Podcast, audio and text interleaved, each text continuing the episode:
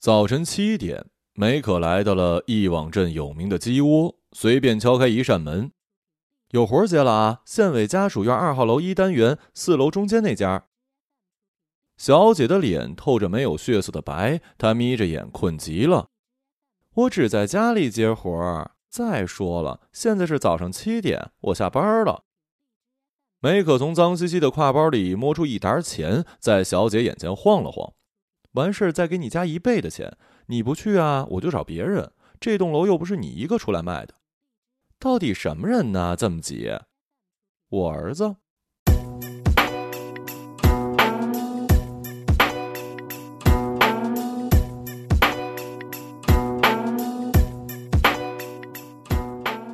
梅可给了钱，嘱咐小姐马上过去，然后下了楼，跨上他的三轮车，使劲蹬了一下启动杆，引擎发出低沉的轰鸣。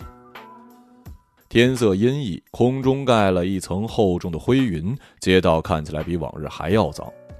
过了无数河南桥左拐，纷纷洒洒的小冰粒落下来，打在梅可村红的脸上，是又痒又疼。烧鸡街走到头，再往左拐就是菜市场。早年间啊，梅可给人送干菜就从这儿进货。以前梅可最怕带南乡经过菜市场，因为这儿有很多小饭馆卖熟食和扣碗的。一年四季，无论是刮风下雨，一个个大铁锅跟蒸笼都升腾着白烟儿，整条街都能闻到诱人的肉香。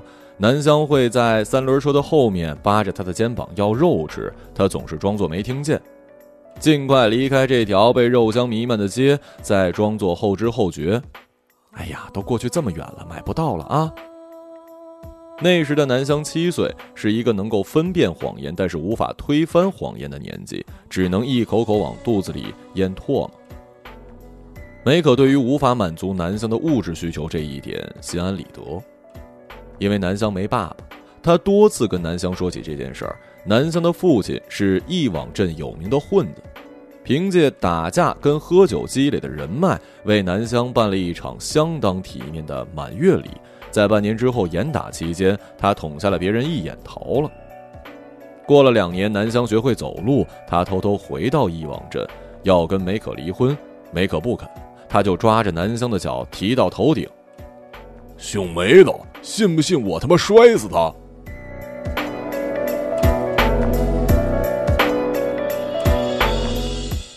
梅格锁住车把，踩着地面的脏水挤进了菜市场。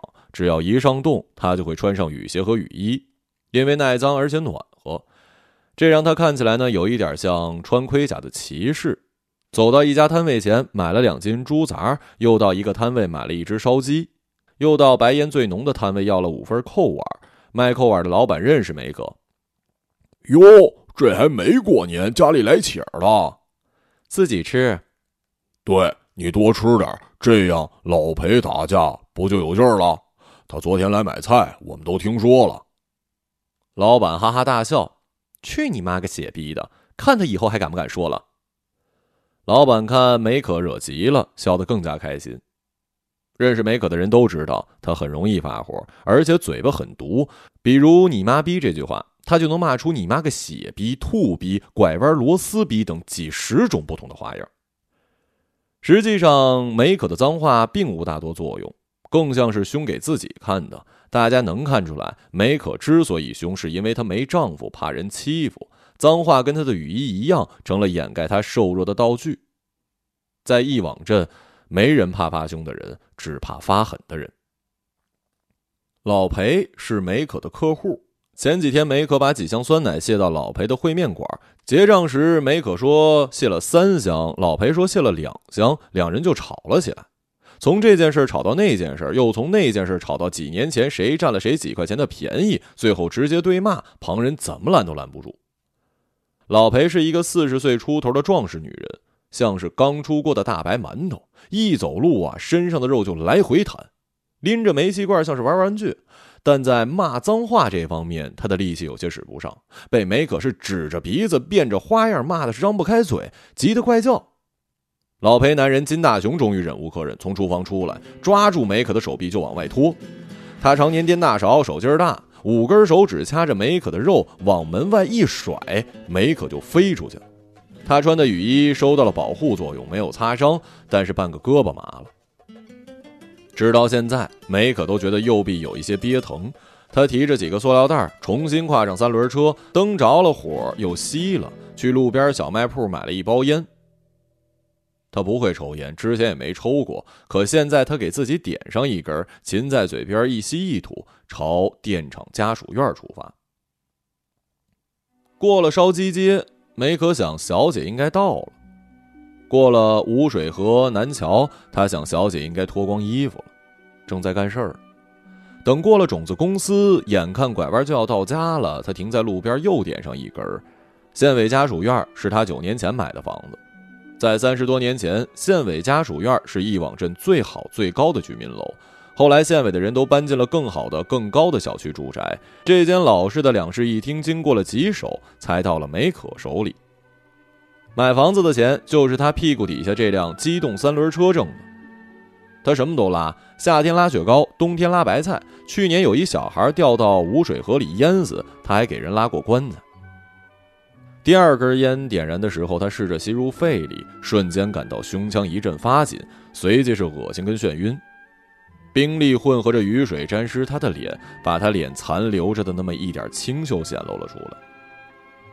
梅可年轻时很漂亮的，在结婚后的日子里，那些好看的特征逐一被消磨。在消磨的过程中，她找过几个男人，他们无一不是看上了梅可的脸蛋，但最后都分了。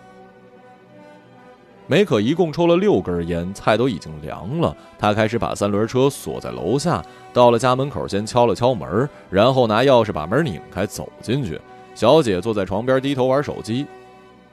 她化了妆，眼睛大而有神采，头发束在脑后，短裙下的小腿纤细修长，简直跟初见时判若两人。南湘躺在床里，面无表情，一言不发，身下的被褥拧成了麻花。你儿子跟头小狼似的呀，小姐说。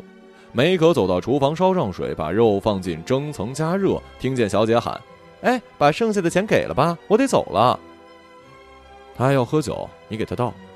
陪酒得加钱啊，给你一百。梅可打开橱柜，拿出一瓶老白干，这是前晚买来抹胳膊的，只用了一点。小孩，你们家什么情况啊？小姐压低声音问，见南湘发愣，又推了他一下：“嘿，问你呢。”南湘的语气亦有几分孩子般的无畏。我杀了个人，等会儿去自首去。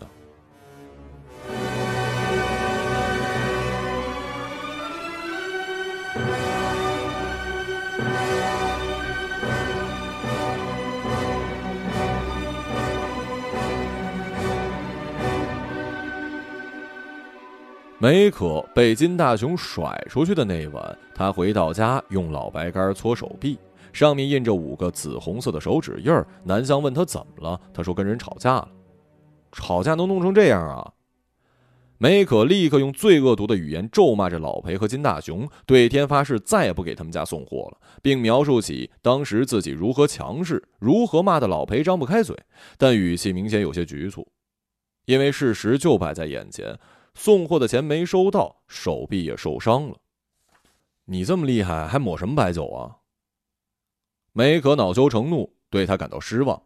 你看看人家孩子，家里人吃一点亏，恨不得跟人家去拼命。你再看看你呢？就你这样，我老了还指望你养我呀？真泄气！我去你奶奶的吐槽狗毛逼吧！南湘像是没听见，走进卧室，把骂声挡在了门外。他知道梅可还得骂上好一会儿呢。他们经常陷入这样的斗争。南湘擅长以短而犀利的语言直击要害，梅可则用难听而持续不断的脏话进行人身攻击。结果往往是南湘沉默，梅可暴怒，双方都以自己认为的胜利方式进入冷战，然后迎接下一次斗争。从南湘上初中开始，梅可开始对他使用街头骂术。在那之前，如果南湘让梅可感到不满，他会动手。家里任何一件超过二十厘米的东西都被梅可当做过武器，晾衣架、裁衣尺、羽毛球拍他最喜欢用的还是湿毛巾，因为可以重复利用，不会损耗。如果小事儿就打几下，然后让南湘跪下认错；如果是大错，梅可会将南湘重打一顿，然后扒光了赶出家门。直到南湘上初二那年，梅可给他报了一个暑假的英语补习班，而南湘却在上课的第一天睡过了头，小拇指粗的晾衣架，平均抽三下就会碎裂，梅可抽碎了五条。南湘身上全是青紫的条形淤痕，他想起补习班的价格，更加来气了，又把南湘压在身下抽了十来个耳光，吐了一口唾沫。梅可耗尽力气坐在床上喘着粗气，越想越觉得南湘罪不可恕，站起来准备再来一轮，然后南湘推了他一下，梅可被推倒在床，带动整张床往后拉了一段，发出了一声粗笨的摩擦声。此后。两人对各自的实力有了新的认知，南湘也就再也没有挨过打了。梅可在床上躺了一夜，越想越憋屈。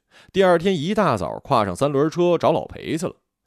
由于胳膊上的淤痕还疼着呢，他在心里稍稍做了让步。无论是三箱酸奶还是两箱，只要老裴给钱，这事就过去。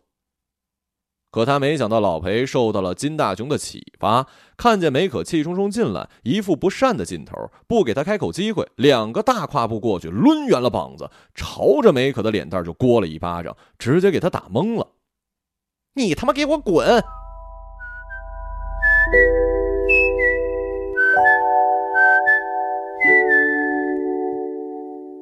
老裴把这四个字喊的是清晰而坚定。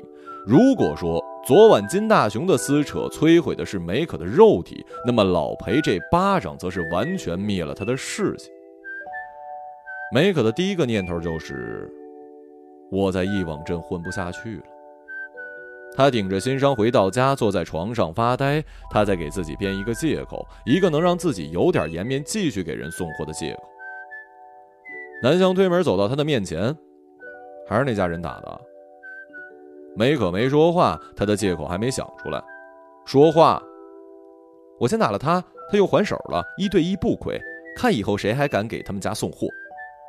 男的女的？梅可没说话，南湘带着恨意从嘴里憋出仨字儿：没脑子。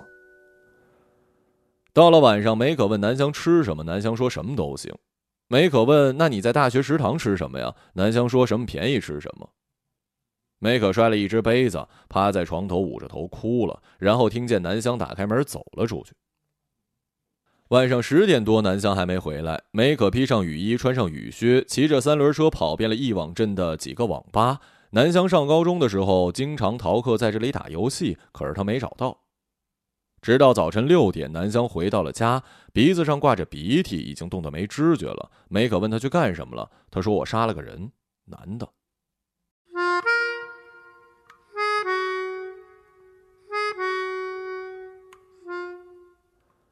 梅可电击了一般颤抖一下，一口凉气到了脚心儿。他慌忙打开衣柜，一件件往外翻。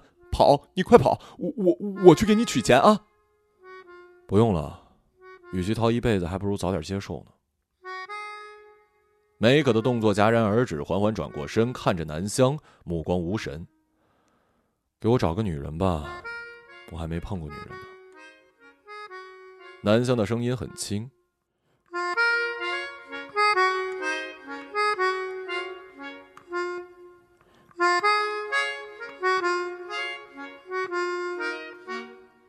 梅可把热好的菜端上了桌，小姐拧开酒瓶子给南湘倒了一杯，轻声说：“老板，喝酒。”南湘接过酒杯，一饮而尽。你走吧。小姐看向梅可，梅可去挎包里掏钱：“姨，陪酒的钱就别给了啊。”她拘束着模样，暂时掩盖住了她原本的风尘气。拿着吧，反正我要钱也没用了。小姐拿着钱走了，关门的声音很轻。南湘又给自己倒了一杯，一小口一小口喝着。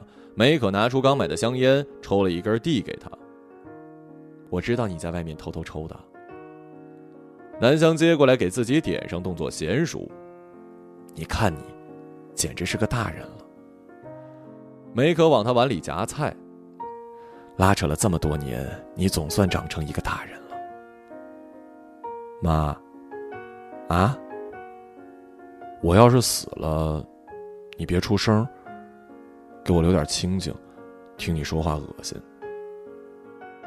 南湘站起来走到门口，转身朝梅可跪下磕了个头：“我得谢你，毕竟你生了我。我也恨你，也因为你生了我。”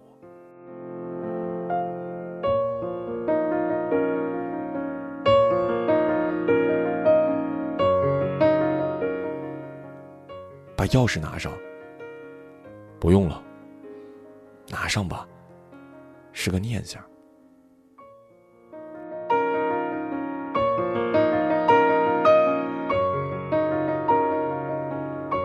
南湘走出县委家属院儿，指尖的烟燃到了头，他勉强吸了最后一口，将烟头摔在地上，溅起了几粒火星。他觉得此时自己做的事儿跟这几颗转瞬即逝的微弱火星很像。他决定先去草坑那儿看看尸体还在不在。如果不在，就去派出所自首；如果还在，就直接叫警察过来。草坑在老裴烩面馆后头，烩面馆没厕所，男人女人都到那儿撒尿喝屎。夏天有绿草的掩盖还没什么，到了冬天野草荒了，黄泱泱贴在地上，一坨坨黑褐色的屎尿就格外的显眼。昨晚，南湘揣着菜刀在草坑里蹲了两个小时，才等到金大雄出来撒尿。他在烩面馆吃过饭，老裴行动起来像是一堵肉墙，而金大雄活像是一个矮土匪，不用看脸，凭着敦实的身形就能分辨出来。南湘站起来朝金大雄走过去，金大雄看他一眼，没太在意。撒完尿准备提裤子的时候，南湘走到了他的身前，亮出了刀。带着破空的声响，在他咽喉部平直的一划，感到了一点阻力。金大雄捂着冒着血的喉咙倒在地上，惊恐地看着他。南湘把菜刀重新藏进了衣服，匆匆走了。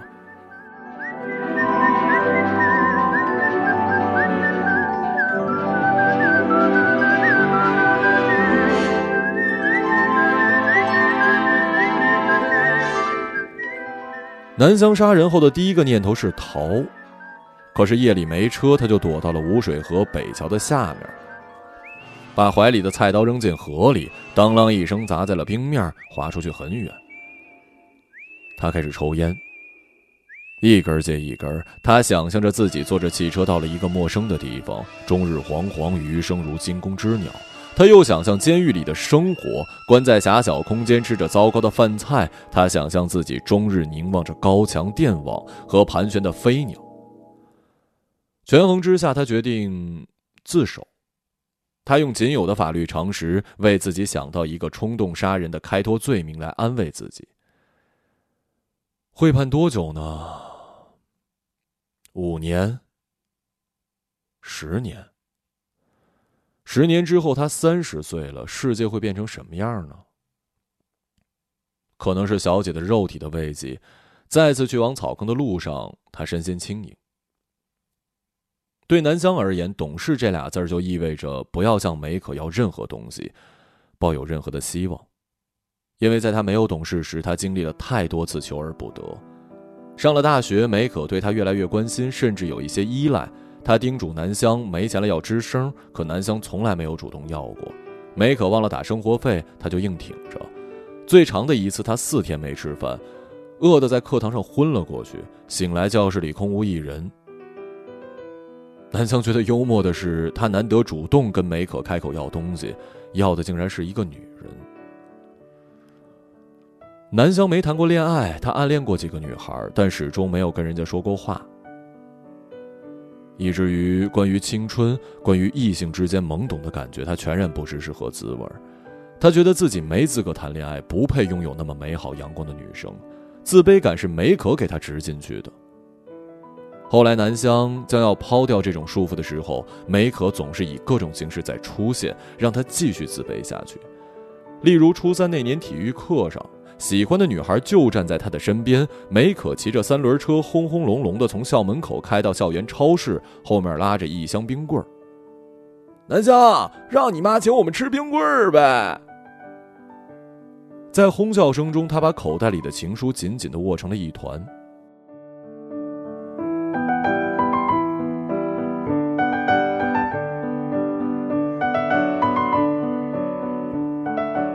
在等待小姐上门的过程里，他的心情比杀人时还要忐忑。尽管两样事都是第一次做，他听着楼道里的脚步声，有三次是从上往下，上楼的声音只出现了一次，停在三楼，他的心几乎顶到嗓子眼儿。时间一分一秒过去，二十分钟、三十分钟，楼道里再也没有一点动静，他对这件事感到了失望。他觉得还是应该把持原则。不对梅可产生丝毫的依赖性。然后他听到了高跟鞋撞击地面的声音，由远及近，通过轻盈平稳的步伐可以判断出是一个年轻女人。脚步声一直持续到门前，几秒之后，铁皮被轻轻扣响，南香打开了木门，隔着防盗门看见了衣衫单薄的小姐，他感到满意。他让小姐进来，走进他的卧室，说：“就在这儿吧。”小姐脱去她的上衣跟皮裙，随即是胸罩跟内裤。他问南香要不要穿丝袜，南香说都行。小姐就没有褪下丝袜。南香脱光了衣服压在小姐身上，并且把丝袜给扯破了。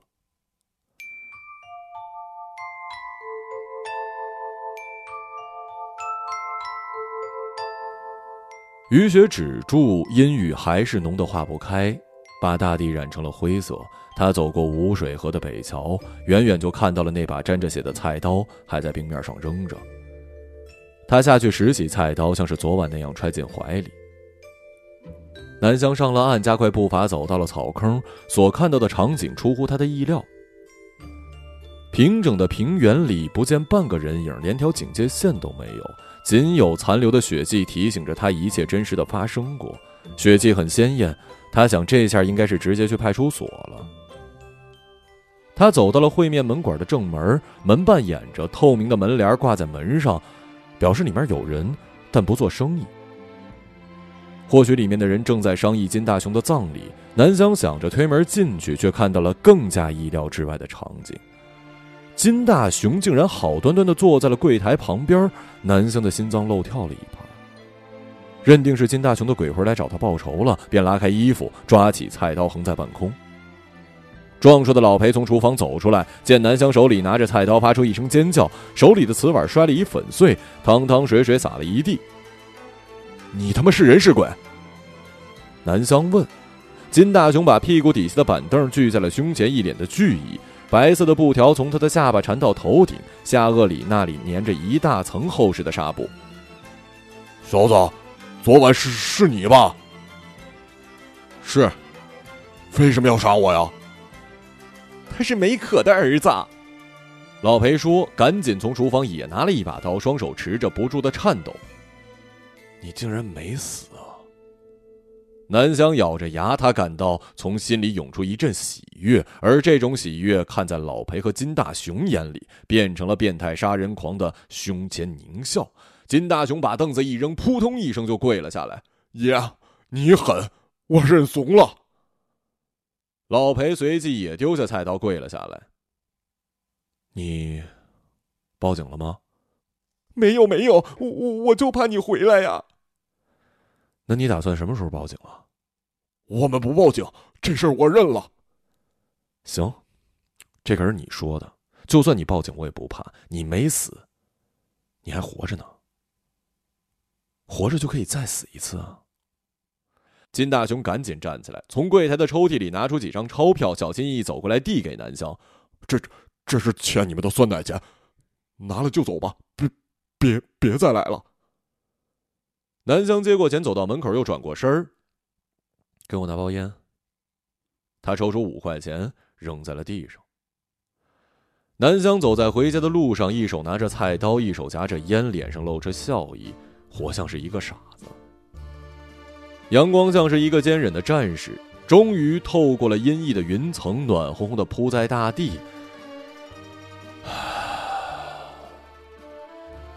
南香笑了，他很少笑，但是此时他笑了。他觉得生命很美好，路人很和善，货车碾压过溅起的泥水都是那么富有动感。他笑了。一直笑着走进了县委家属院，孩子似的爬到了四楼，拿出钥匙打开房门，看见梅可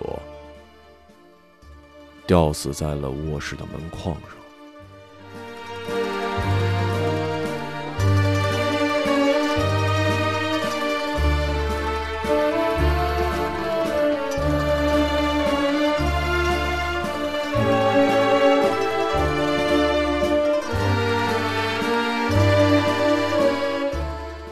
一个朗读者，马晓成。